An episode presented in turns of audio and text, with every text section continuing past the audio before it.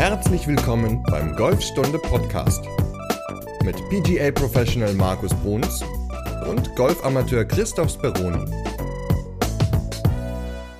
Wir sind zurück aus der Sommerpause. Folge 190. Stack and Tilt. Moin, Markus. Ja, moin, Chris. Herzlich willkommen zurück. Wie war der Urlaub? Sehr schön. Ich war in Schweden und habe auch geschafft, im Urlaub zweimal auf den Golfplatz zu gehen. Also zweimal mehr als ich in Frankreich. ja, ganz genau. ja, aber ist doch schön. Also so ein bisschen im Urlaub, da ist man ja auch entspannter. Wie waren die Golfplätze so? Wie war das Spiel da im Urlaub? Boah, also Schweden hat natürlich perfekte Bedingungen für grüne Fairways. Also ja. da regnet es ja auch entsprechend viel. Also zumindest als wir da waren, war es auch sehr wechselhaft, aber auch sehr viel Sonne. Richtig tolle Fairways und Grüns. Also ich war sehr begeistert. Hat mir cool. sehr, sehr gut gefallen. Habe zwei Plätze gespielt, die direkt am Meer waren. Und das mag ich ja besonders. Also wenn man dann halt so aufs Meer gucken kann, das hat schon was. Äh, du warst an der Westküste, richtig? Ich war an der Westküste, genau. Also zwischen Malmö und Göteborg, so die Ecke, ja. Schön, sehr schön. Ja, das ist doch cool. Ja, so ein bisschen, wie gesagt, die Entspannung. Dann ist das Spiel natürlich auch gar nicht so schlecht. Wir hatten ja auch so ein paar Mal geschrieben, dass du ganz, eigentlich ganz zufrieden warst. Ne? Gut, ein neuer Platz, vielleicht ist die Erwartung auch nicht so hoch gewesen, weil man ja, ja, wie gesagt, im Urlaub ist, entspannter an die ganze Sache rangeht. Deswegen glaube ich, soll, so sollte eigentlich jede Golfrunde sein, würde ich mal sagen. Ja, die waren sehr unterschiedlich, die Golfrunden. Die erste, die war wirklich super, obwohl ich ziemlich schlecht gepattet habe, war es eine 95. Da war ich sehr zufrieden mit für meine Verhältnisse. Und bei der zweiten Runde habe ich nicht ganz 18 geschafft, weil es dunkel war, aber ich habe sehr viele Bälle verloren. Also das war. Okay. Lassen wir es mal lieber. Also waren auch gute Bahnen. Ich bin mit zwei Pars gestartet in die Runde. Da dachte ich dann, oh, richtig toll. Und dann hatte ich aber das furchteinflößendste Golfloch ever gespielt. Wieso ging dann Schlag über die Nord, ist es die Nordsee da oben? Ja. Es war halt so, dass, wie gesagt, ne, mit zwei Paar gestartet, dachte so, oh, richtig gut drauf. Und dann ist mir aufgefallen, dass es Spazierpfade gab über den Golfplatz. Oh. Und dann war ich halt an der 3 ähm, mit dem Driver, stehe so und auf einmal läuft so eine Frau einfach so über den Fairway und guckt so. Und dann dachte ich so, hä, was ist denn jetzt los? Und dann habe ich erst gepeilt, dass da halt so Spazierpfade sind. Und dann war halt auch die Bahn so entlang am Meer und dann war da halt auch ein Weg daneben, wo dann ständig Leute lang gingen und so. Und dann die vier war dann ziemlich krass. Da hatte man, es waren ein paar drei. Und auf der linken Seite war das Clubhaus mit den Fenstern. Also wenn man einen Hook gespielt hätte, hätte man eine Scheibe eingeschlagen. Auf der rechten Seite war dann halt der Weg, da waren dann halt so Kinder mit, immerhin Fahrradhelme hatten die auf, die sind da halt da so lang gefahren. Also die hätten dann wahrscheinlich so einen Kopftreffer ausgehalten, aber will man ja trotzdem nicht. Mit dem Slice nee. ne, hätte man die dann schon getroffen. Vor dem Grün war Wasser und dann auch so eine Brücke und also ich weiß auch nicht, aber das war halt so, wo man dachte so, um Gottes Willen, ich muss den Ball irgendwie gut treffen. Da hatte ich richtig Schiss gehabt vor dem Abschlag. Hast du es hingekriegt? Also den Ball aufs Fairway zu schlagen, ohne jemanden zu verletzen? nee, das war ein paar, es, es war ja ein paar drei. Okay ja, so links vom Grün. Also war okay, also nicht so ganz mittig getroffen, aber also ist noch mal gerade so gut gegangen. Ja, aber es ist, glaube ich, eine komische Situation, wenn da Menschen langlaufen, hat man ja immer so im Hinterkopf, okay, jetzt bloß nicht den Ball rechts wegsleißen, da war jetzt ein Kind mit dem Fahrrad, bloß nicht links weghauen. Also das sind ja schon viele negative Gedanken, die dann so durch den Kopf schwirren. Deswegen ist ja gut, dass du keinen verletzt hast und ganz entspannt weiterspielen konntest. Ja, aber andere Länder, andere Sitten, ne? so ist es nun mal, dass man ja auch mit den Dingen klarkommen muss. Ich glaube, in England, Schottland, Irland, da ist das ja gang ja, und gäbe. Ja, das, ja, das ist normal. Ne? Also ich meine. Aber ich hatte es halt noch nie und es war dann schon nee. eine andere Situation und ja, Klar. war dann gar nicht so einfach, sich zu fokussieren. Hat mich ein bisschen so erinnert an die ersten Runden nach der Platzreife. Da war man ja dann schon oder da war ich dann immer schon völlig verunsichert, wenn in der Nähe irgendwie ein Greenkeeper war und gewartet hat, ja. dass man dann so spielt, ey, da ging dann gar nichts, ne? Also, ja, hat mich ein bisschen so zurückerinnert. Spielen, ne? Ja, ja, genau. Ja, spiel Ach, mal ey. durch, ne? Und dann trifft man den Ball nicht mehr. Ja, ja genau. Ja, herzlichen Glückwunsch. Aber wir wollen gar nicht über Fehlschläge heute reden, ne? Nein, ähm, nein. In dieser Folge, sondern um eine Golf. Genau. Wir haben nämlich eine Frage bekommen per WhatsApp. Und zwar geht es darum in der Frage, warte, ich hole sie mal eben raus, dass ähm, ja unterschiedliche Lehrmethoden, dass es unterschiedliche Schwünge gibt, so muss ich sagen, die unter von Kollegen gelehrt werden. Und da war halt die Frage, ähm, was ist Stack and Tilt? Das ist eine Lehrmethode. Welche Auswirkungen hat das zum Beispiel auf den Körper? Ähm, ist es für jeden Golfer gut oder nicht? Also da kam halt die Frage von einem Hörer von uns, der halt ganz gerne mal ein bisschen mehr darüber wissen möchte und natürlich auch vielleicht Vor- und Nachteile ja, wissen möchte. Und deswegen haben wir gedacht, machen wir heute mal eine Folge über die Schwungtechnik Stack and Tilt. Was heißt denn das eigentlich, Stack and Tilt? Äh, aufstellen und kippen. Stack and Tilt ist eine Bewegung, in der man sich aufstellt und kippt.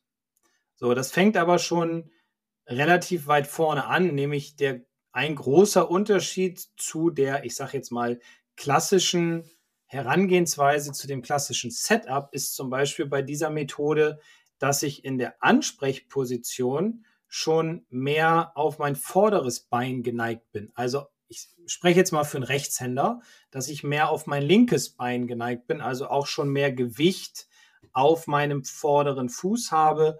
Ich sage mal so, dass man circa 55, 60 Prozent schon circa auf dem vorderen Fuß hat. Da geht das Ganze im Grunde schon los. Das heißt schon, die Ansprechposition unterscheidet sich dann so ein bisschen von der Gewichtsverteilung. Genau, weil ich ja bei einer, ja, beim konventionellen Schwung, sage ich jetzt mal, ist es ja schon so, dass ich neutral stehe, dass das Gewicht gleichmäßig verteilt ist, auf den Füßen halt gleichmäßig verteilt ist und dass ich in der Mitte stehe, nenne ich es mal. Hier bin ich halt schon ein bisschen mehr auf mein vorderes Bein gekippt.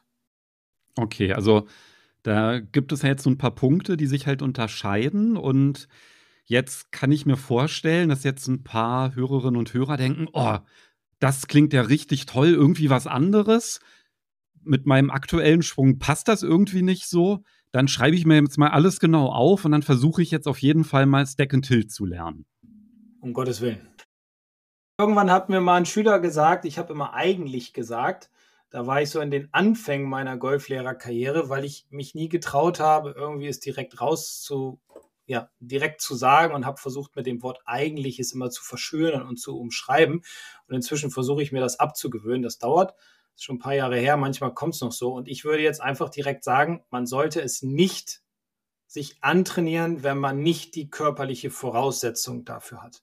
Weil es ist doch eher eine Bewegung, in der eine relativ hohe Spannung im Körper entsteht, vor allem im Rückenbereich, die eine sehr schnelle Rotation in der Hüfte verlangt, die insgesamt eine große Körperspannung verlangt. Und es ist natürlich auch schwierig, aus einer konventionellen Bewegung heraus in dieses Stack and Tilt zu gehen, was funktionieren kann, was aber sehr viel logischerweise wie alles Training bedarf oder braucht und vor allem die körperliche Voraussetzung muss geschaffen sein. Also wer jetzt Rückenschmerzen hat, der sollte nicht versuchen, die Stack and Tilt zu machen, weil dann werden die nicht besser. Okay, also das klingt eher nach so einem Schwungmuster, was so ein bisschen belastend dann halt auch für den Körper sein könnte. Ne? Ja, vor allem für den unteren Rückenbereich. Weil du musst dir vorstellen, du stehst jetzt ich versuche das so gut wie es geht jetzt bildlich darzustellen und wir machen es eigentlich dann so wie immer. Wenn du es nicht verstehst, dann versuche ich es anders darzustellen. Also, wenn du dir vorstellst, in der Ansprechposition stehst du mit den 55 Prozent schon auf deinem vorderen Fuß. Dann bist du ja schon nach links gekippt. Jetzt ist es so, dass wenn du ausholst und deine Schultern rotierst, sollst du dabei auch dein Gewicht auf deinem vorderen Fuß halten. Also dementsprechend entsteht jetzt eine relativ große Spannung im linken unteren Rückenbereich, weil ich den Druck jetzt ja sehr stark auf meinem vorderen Fuß habe. Und diese Verdrehung alleine jetzt schon in der Wirbelsäule, die ist ja schon, schon extrem groß, weil ich packe ja sehr viel Spannung auf, die, ich sage jetzt mal auf die linke Pobacke, dann hat man ein besseres Bild vielleicht davon und dementsprechend auch auf die linke Hüfte, auf die linke untere Rückenseite und muss trotzdem versuchen, einen guten Rückschwung hinzukriegen, wo ich meine Schultern rotiere. Ich schwinge außerdem auch ein bisschen flacher weg und das erfordert schon eine extrem gute körperliche Voraussetzung und auch eine Koordination, dass ich nicht zu viel nach links kippe. Also da muss ich ja auch so die Waage halten. Was ich übrigens auch nicht machen darf bei dieser Stack-and-Tilt-Methode ist, ich darf meinen Kopf nicht bewegen. Das heißt, wenn ich nach links kippe, muss mein Kopf gerade bleiben. Also ich drehe praktisch um die Wirbelsäule herum. Ich habe das jetzt so eine mal ganz probiert. krasse Spannung, ne? Also Ja, genau. das kann man Ja. sich wie so eine Feder ähm, vorstellen, die vielleicht so aufgespannt wird, so ein Stück weit, ne? Aber sich nicht Ja. verbiegen darf. So, also ganz, Ja, ganz genau. Das, das ist ein gutes Bild. Diese Feder ist ja schon gespannt im Setup und wird dann ja noch mehr gespannt, damit halt noch mehr Druck dann am Ende des Schwungs losgelassen werden kann, also noch mehr Power. Das kann, wie gesagt, funktionieren. Man muss halt diese körperliche Voraussetzung dafür haben, um das hinzukriegen. Und ich habe das jetzt selbst mal ein bisschen probiert und also mir zieht's auch im Rücken, obwohl ich den ganzen Tag ja, ja mich eigentlich bewege und relativ beweglich auch noch bin. Aber trotzdem war das schon heftig. Mhm. Was ist denn der Vorteil davon? Also, wenn man jetzt diese körperlichen Voraussetzungen hat, also ich gehe mal davon aus, dass man eine sehr starke Core-Muskulatur braucht, Ja, unterer Rücken, Bauch. Wahrscheinlich muss man auch sehr beweglich sein. ja. Sonst wirst du ja da gar nichts ausholen können, wenn du da versuchst, dich anzuspannen. Also gewisse Flexibilität, um diese Energie aufzubauen. Was ist denn dann der Vorteil von dieser Technik, wenn man denn die körperlichen Voraussetzungen mitbringt? Besserer Ballkontakt. Also, man kann natürlich auch mit der konventionellen Art und Weise sehr gute Ballkontakte haben, logischerweise. Das können wir mit allen Möglichkeiten. Man muss natürlich auch immer gucken, was kann der jeweilige Spieler, der da jetzt steht, was kann der körperlich halt, wie gesagt, abrufen. Der Vorteil von diesem Stack and Tilt ist natürlich, dass der Schläger etwas steiler an den Ball zurückschwingt und dementsprechend, weil ich ja schon ein bisschen gekippt bin, und dementsprechend es leichter fällt, einen Ball-Bodenkontakt zu bekommen. Aber muss man dann natürlich auch wieder dazu sagen, man muss dafür sehr schnell im Abschwung und Durchschwung die Hüfte mit einem kräftigen Stoß, sage ich mal, zur Seite rotieren und richtig schnell und kräftig, damit ich dann den Schläger auch sauber an den Ball bekomme. Weil wenn ich das nicht hinkriege, die Hüfte wegzurotieren, ja, dann haue ich einfach nur noch von oben auf den Ball drauf. Also es hat Vorteile, es hat auch Nachteile. Das ist halt genauso wie auch bei der konventionellen Art und Weise des Schwungs so, ganz klar. Man, nochmal, ich wiederhole es, man muss halt gucken, was passt zu dem jeweiligen Spieler. Man kann es nicht jedem beibringen. Das geht nicht. Kennst du Profi-Golfer, die dieses Schwungmuster verwenden? Ja, zwei, aber die spielen nicht mehr. Der eine ist Aaron Badley und der andere ist Mike Weir. Mike Weir hat mal einen Masters gewonnen damit. Aber gut, der spielt jetzt, glaube ich, Senior Tour. Und Aaron Badley habe ich schon jahrelang nicht mehr auf der Tour gesehen. Weiß nicht, was mit dem ist, keine Ahnung. Rücken kaputt. Vielleicht, vielleicht. Es gibt auch ein Beispiel, ach, das, der ist auch schon ein bisschen älter inzwischen. Ähm, Jason Gore heißt der. Der war sehr korpulent oder ist sehr korpulent vielleicht immer noch, aber auch den schon Jahre nicht mehr gesehen. Und der hat dadurch leider zu große Rückenprobleme bekommen. Und weil er, weil er dadurch, also weil er seinen Schwung auf diese Stack-and-Tilt-Methode verändern wollte oder umstellen wollte, hat dadurch Rückenprobleme gekriegt und ist dann davon wieder abgewichen oder, oder weggegangen, wieder zurück zu seiner konventionellen Methode und dann hat es auch wieder funktioniert. Also die Mike Weir ist nicht so groß, relativ drahtig und der Aaron Badley war auch ein sehr sportlicher Typ, aber zum Beispiel die besten Golfer, die wir jetzt so auf der Tour sehen, so ein John Rahm oder ein McElroy oder ähm, wer auch immer jetzt, Scotty Scheffler macht so ein bisschen, aber die anderen sind alle eher bei der konventionellen Methode, weil sie dadurch in meinen Augen persönlich noch mehr Power bekommen können, noch mehr den Boden nutzen können, um einfach mehr Gas geben zu können. Also Mike Weir hat ja immerhin Major gewonnen mit seinem Schwung, ne? Ja, klar. Weiß gar nicht, wann das war, Anfang 2000 oder so, müsste ich jetzt nachgoogeln. Weiß ich nicht. Also es gibt ja nie richtig und falsch in den Methoden. Ne? Also deswegen. Nee, nur passend und unpassend, ja. Richtig, genau. Das ist ja auch genau das, was, wenn du dich dran erinnerst, an die Folge mit den Schwungbildern, als der Detlef bei uns war in der Sendung. Ja. Der Detlef hat ja jetzt gerade das Buch fertiggestellt, also das Manuskript für Golfschwung DNA, also wo die ganzen unterschiedlichen Schwungmuster beschrieben werden mit den mhm. Schwungbildern. Und da gibt es ja dann auch so eine Anleitung, wie man Schritt für Schritt vorgehen kann, um das für sich passende Schwungbild zu identifizieren und zu finden. Und in dem Buch, da führt er auch die Stack-and-Tilt-Methode auf. Da schreibt er übrigens noch, dass der Alex Saker auch ähm, Stack-and-Tilt Schwungmuster. Ihm ist es da auch ganz schwer gefallen, so ein passendes Bewegungsmuster zu beschreiben. Und das, was er am treffendsten fand, das ist so der Aufwärtshaken beim Boxen. Ich muss jetzt mal eben aufstehen. Ich muss das jetzt mal eben. ich mache das jetzt, weil mich kann ja glücklicherweise keiner sehen hier in meinem Kellerloch. Ja, so, jetzt mache ich das mal. Was man natürlich auch beachten muss, wenn man jetzt ausholt, man hat den Druck jetzt auf der linken Seite, also ich jetzt, und man hat das linke Knie nach vorne und das rechte Bein ist auch dabei sehr stark durchgedrückt. So, und jetzt will ich von der Position, ja genau, ja, das passt. Ja, ein Aufwärtshaken. Ich habe das jetzt mal nachgemacht. Ich hatte mir dabei Asterix vorgestellt, wie der so einen Römer in, die, in den Himmel boxt.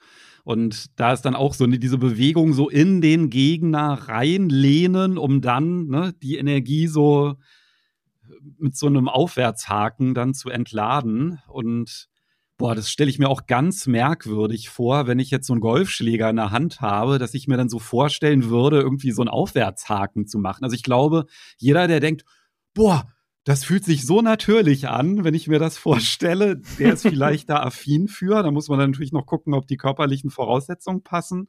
Aber das ist vielleicht ein ganz gutes Kriterium schon mal. Ja, ja. Und man muss halt auch schnell sein, die Hüfte schnell wegkriegen, was ja auch extrem schwer ist, so dieses, diese Power da hineinzulegen. Ich meine, es ist für viele ja schon schwer, überhaupt die Translation nach vorne zu bekommen, also auf das vordere Bein, sich in den Ball hineinzubewegen und so. Und dann die schnelle Wegdrehen. Also ich persönlich würde es nicht empfehlen. Vor allem ist es auch so, ich weiß nicht, ob ich es schon gesagt habe, ich glaube ja, aber der Kopf ist ja auch die ganze Zeit fixiert. Du hast ja wenig Bewegung im, im Kopf. Der muss ja im Grunde starr bleiben. Und wenn man sich auch wiederum, wir gucken uns ja immer gerne Tourspieler an und Topspieler, und wenn man zum Beispiel auch jemanden nimmt wie wie die Longdriver, McElroy, ähm, John Rahm oder auch Dustin Johnson, die bewegen alle ihren Kopf nach rechts beim Ausholen. Die sind alle in einer gewissen Bewegung, um einfach viel mehr in ihre Bewegung hineinzukommen, um viel mehr den Druck aus dem Unterkörper zu holen und nicht aus dem Oberkörper heraus. Ja, wobei man das ja auch natürlich ein bisschen relativieren muss, weil letztendlich, wenn dieses Schwungmuster zu einem passt und wenn man damit dann auf einmal ein Major gewinnt, ja, dann hat man ja alles richtig gemacht. Ne? Ja, Aber logisch. Die Wahrscheinlichkeit, dass das für einen betagten Hobbygolfer passt, der jetzt nicht der athletischste ist, ist sehr gering. Ne? Also wenn man jetzt vielleicht noch ein bisschen jünger ist, flexibel ist und entsprechende Power hat und athletisch ist, und das zufällig dann halt auch so irgendwie natürlich passt vom Bewegungsmuster, dann ist ja halt alles gut. Aber ansonsten, selbst wenn es theoretisch passen würde, ähm, musst du halt, wie du es ja gesagt hast, die körperlichen Voraussetzungen mitbringen und letztendlich das Argument, ja, andere machen so, bringt ja jetzt auch nicht viel, weil wie Rory kann ich auch nicht schwingen. Ja, also. Nein, das, das geht auch nicht. Ja, wir können alle nicht so schwingen wie die Jungs da, die da auf der Tour rumlaufen und ihr Geld damit verdienen. Das ist klar. Nur man muss halt immer das auch so ein bisschen als Beispiele nehmen. Ja, weil es gibt ja wenig Schwünge im Internet von Amateuren, die auf YouTube da ihre Videos hochladen. Da gibt es ein paar Golflehrer, die das machen, aber die hauen ja auch nicht unbedingt immer drauf. Und deswegen haben wir eigentlich den Vergleich am meisten mit den Tourpros. Ich finde es halt nur wichtig, auch das so ein bisschen deutlich zu machen, weil ich habe manchmal auch den Eindruck, dass gerade so bei den Golfschwüngen oder mit den Konzepten dann halt auch oft so ein bisschen, ja, ich will jetzt nicht sagen, eine Sau durchs Dorf getrieben wird oder so, aber letztendlich, ne, dann, ja, da gibt es Deck and Tilt und dann, oh, habe ich ja noch nie gehört, was ist denn das? Klingt interessant, probiere ich mal aus, ne? Das ist ja. ja dann eigentlich so eine häufige Reaktion, die ich mitbekomme, auch wenn man irgendwie erzählt, oh, da gibt es irgendein so das Schwunggeheimnis, weißt du? Und mhm. ja, mhm. aber das nützt ja dann halt alles nichts, ne? Wenn man jetzt nicht vielleicht gerade irgendwie Profiboxer war und jetzt mit dem Golfen anfängt. Den Aufwärtshaken schlagen. genau. Also es gibt Vorteile, es gibt Nachteile, es gibt Vorteile bei der konventionellen Methode, es gibt Nachteile bei der Methode, es gibt immer Vor- und Nachteile, es gibt nie richtig oder falsch, es gibt halt, wie du auch schon gesagt hast, passend oder unpassend und man kann es gerne mal ausprobieren. Ich glaube, es machen die wenigsten Golfer. Die meisten machen diese konventionelle, konventionelle Methode, mit der sie auch am besten fahren die in meinen Augen am rückenschonendsten ist und nicht ganz so viel ja, Spannung aufgebaut wird im Körper und womit man, glaube ich, auch noch viel, viel länger beschwerdefrei Golf spielen kann. Aber gerne auch E-Mails, WhatsApp zu dem Thema. Ich bin für alles offen. Ich höre mir alles gerne an und ich finde es auch schön, über solche Dinge zu sprechen, über solche Schwungmethoden, ich versuche auch immer in meinen Unterricht viele Möglichkeiten mit reinzubringen, aber davon habe ich bewusst die Finger gelassen, weil der Durchschnittsgolfer einfach ja, zu alt ist, um diese Methode zu lernen, in meinen Augen. Deswegen möchte ich nicht Leute mit Rückenschmerzen nach Hause schicken. Nee, ich glaube, das ist auch eine wichtige Information, dass man es einordnen kann. Und ja, damit ist einem ja dann wahrscheinlich schon mehr geholfen, als wenn wir jetzt irgendwie anfangen zu sagen, ja, und jetzt, wenn du dieses Schwungmuster ausprobieren willst, dann geh wie folgt vor und mach diese Drills. Ne? Also, das ist jetzt hier explizit dann mal nicht Teil der Folge. Ja. Was mich interessieren würde, es gibt ja so ein paar Profiboxer, die zwischenzeitlich golfen, ne? Axel Schulz, Sven Ottke und so. Mhm. Würde mich echt mal interessieren, ob die vielleicht ähm, auch eher zu dem Schwungmuster dann hintendieren. Vielleicht hört ja einer von den beiden unsere Folge und schreibt uns eine E-Mail oder eine WhatsApp. Ja, oder irgendjemand anderes, der mal geboxt ja. hat und sagt, boah, seitdem ich das jetzt ausprobiert habe, an Aufwärtshaken zu denken, treffe ich die Bälle viel besser. Ja, kann sein. Also gerne. Einfach schreiben, wir sind für alles offen. Apropos Schreiben. Mhm. Unsere letzten sechs Folgen, da, die waren ja sehr kompakt, waren ja auch logischerweise Kompaktfolgen für die Sommerpause. Und die waren ganz gut von der Resonanz. Also wenn man sich jetzt so die Hörerzahlen anguckt, waren die sogar teilweise besser als so eine längere Folge. Aber wir haben keine einzige Rückmeldung bekommen. Sonst kriegen wir ja immer E-Mails und Themenvorschläge. Kein Klaus, der geschrieben hat? Gar nichts. Es gab natürlich ein paar Mails, so, ja, ich höre gerne euren Podcast und so, aber ja. es gab trotzdem kein konkretes Feedback. Deswegen bitte nochmal ganz explizit an dieser Stelle, ja, weil wir hatten ja schon mal gemunkelt, schlafen die immer ein. Ne? Ähm, das war ja so einmal so eine These, da haben wir mal so einen Test gemacht und ja, haben wir gemerkt, schlafen doch nicht alle ein. Aber bei den Kompaktfolgen, da kann man ja gar nicht einschlafen, weil die so kurz sind.